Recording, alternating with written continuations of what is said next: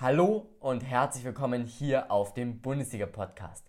Schön, dass du heute wieder dabei bist. In dieser Episode fasse ich den 33. Spieltag der ersten Bundesliga zusammen. Dabei wünsche ich dir viel Spaß. Nach dem Intro geht es los.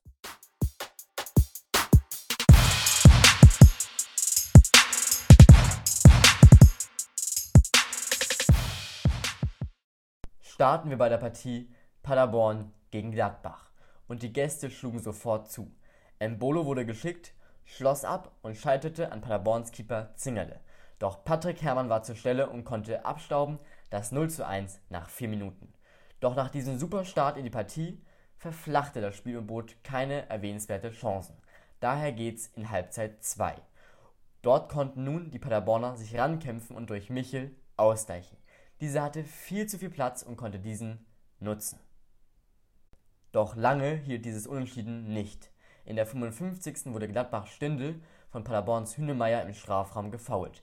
Ein Pfiff, Elfmeter für Gladbach. Stindl trat selbst an und brachte sein Team wieder in Führung. Kurz danach faulte Hünemeyer Gladbachs Embolo und bekam dafür die gelb-rote Karte. In der 73. wurde Benzebaini geschickt. Dieser legte quer zu Stindl und der musste nur noch einschieben. Zuerst wurde auf Abseits entschieden, doch der Videoassistent entschied auf Tor. 1 zu 3 der Endstand dieser Partie. Auf geht's zu Leipzig gegen Borussia Dortmund, ein Spiel um die Champions League Plätze und die Vizemeisterschaft. Der BVB hatte zweimal die Riesenchance zur Führung, doch Haaland vergab diese fahrlässig. Aber er musste sich wohl erst einmal einspielen, denn kurz darauf schlug er zu.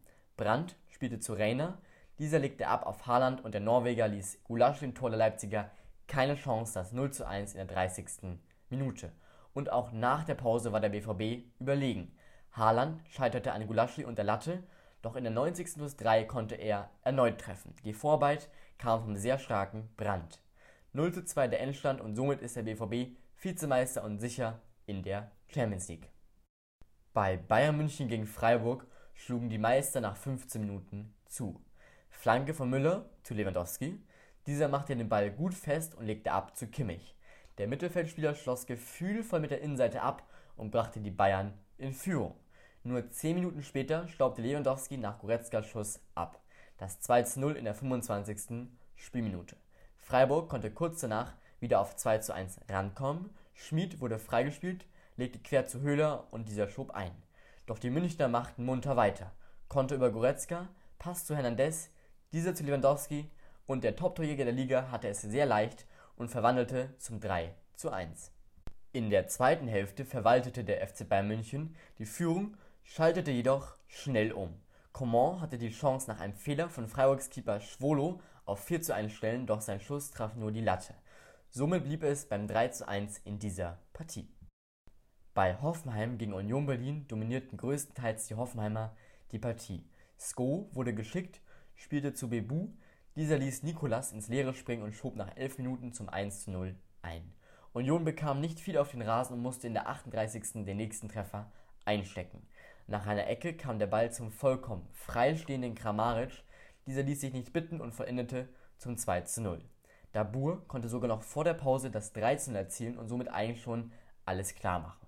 Um ganz sicher zu gehen, stellte Baumgartner in der 68. nach einem genialen Pass von Hübner auf 4 zu 0 und besiegelte somit die Niederlage der schwachen Unioner. Die Schalke haben einfach keinen Lauf und diesen konnten sie auch in der Partie gegen Wolfsburg nicht beenden. Wolfsburgs Topscorer Wekost brachte sein Team nach 16 Minuten in Führung. Auch nach diesem Treffer wurde Schalke wenig aktiv, aber auch die Wolfsburger schalteten einen Gang zurück und somit blieb es bei der 0 zu 1 Pausenführung. Nach dem Seitenwechsel ging es für die Wolfsburger jedoch nur in eine Richtung und zwar nach vorne. Weghorst wurde von Steffen geschickt und lupfte über Nübel im Tor der Schalker das 2 zu 0 in der 56. Mbabu baute nur drei Minuten später die Führung nach Vorarbeit von Arnold auf 3 zu 0 aus.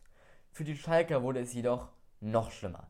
Ecke Arnold, Nübel faustete den Ball zu kurz nach vorn und der eingewechselte Joao Victor konnte das 4 zu 0 erzielen. In der 70. konnte Matondo wenigstens leichte Ergebniskosmetik betreiben und zum 1 zu 4 treffen. Mehr ging nicht, 1 zu 4 für Wolfsburg, der Endstand dieser Partie. Bei Köln gegen Frankfurt passierte lange nicht viel. Die gefährlichste Aktion hatte Frankfurts So, er scheiterte jedoch an Kölns Keeper Horn. Auf der anderen Seite versprang Frankfurts Rode der Ball im eigenen Strafraum. Uth schnappte sich die Kugel und wurde von Rode gefoult. Elfmeter für Köln. Keins trat an und konnte die Führung für Köln erzielen. Kurz darauf war Pause.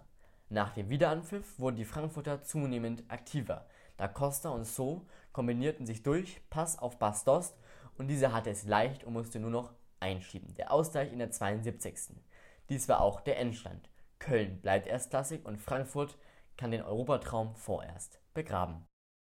Bei Mainz gegen Bremen ging es um verdammt viel. Die Mainzer 15. und die Bremer 17. Ein richtiger Abstiegskrimi.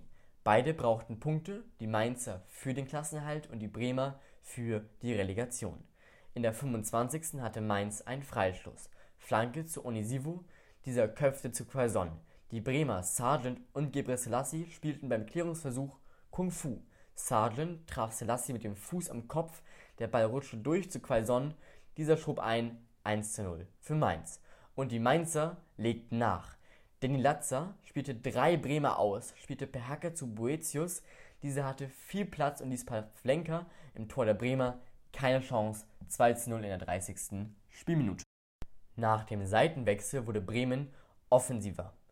Füllkrug im Fallen per Hacke zu Klaassen, dieser zu Osako und der verwandelte unhaltbar für Müller zum 2 zu 1.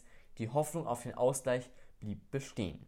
Aber trotz vieler Versuche konnten die Bremer kein Kapital daraus schlagen. Mainz nutzte den Offensivdrang aus und konnte kontern. Baku zu Fernandes und dieser ins kurze Eck. Keine Chance für Pavlenka, das 3 zu 1 die Entscheidung. Nun ist der letzte Spieltag entscheidend für Werders Tabellenplatz. Bei Düsseldorf gegen Augsburg ging es ebenfalls um den Klassenerhalt. Die Fortuna legte gut los. Flanke von Tommy, Eihahn verlängerte zu Hennings und dieser schloss unhaltbar ab das 1 zu 0. Doch es gab Proteste bei den Augsburgern. Der Videoassistent und Schiri Siebert besprachen sich lange. Nach fast 5 Minuten Wartezeit wurde auf Handspiel von Eihahn entschieden, daher kein Tor, weiter ging's. Fast schon im direkten Gegenzug brachte Niederlechner die Augsburger mit einer tollen Einzelleistung in Führung. Doch diese hielt nicht lange. Augsburg verlor den Ball, Hennings nahm sich der Aufgabe an und verwandelte aus 18 Metern zum 1:1 Ausgleich. Toller Schuss. Im weiteren Laufe der Partie hatten beide Teams gute Chancen, aber ein Treffer wurde nicht mehr erzielt. Somit blieb es beim 1:1. Augsburg ist durch, sie bleiben sicher in der ersten Liga Düsseldorf hat es nun in der eigenen Hand, im nächsten Spiel den Relegationsplatz 16 zu sichern. Bei Hertha BSC Berlin gegen Leverkusen konnte die Hertha nach anfänglichen Schwierigkeiten aktiver und zielstrebiger werden. Luke Bacchio spielte in den Rückraum zu Kunja und dieser erzielte traumhaft das 1 0 für die Hertha nach 22 Minuten. Beide Teams spielten gut, doch offensive Aktionen waren danach eher Mangelware.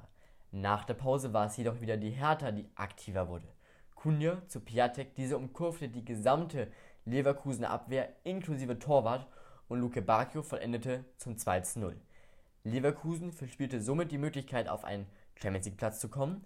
Dies müssen sie dann in der nächsten Woche in der Partie gegen Mainz versuchen und auf die Schützenhilfe der Hertha hoffen, die gegen Gladbach auflaufen werden. Und somit beende ich die heutige Folge. Vielen Dank fürs Zuhören, mach's gut und bis zum nächsten Mal.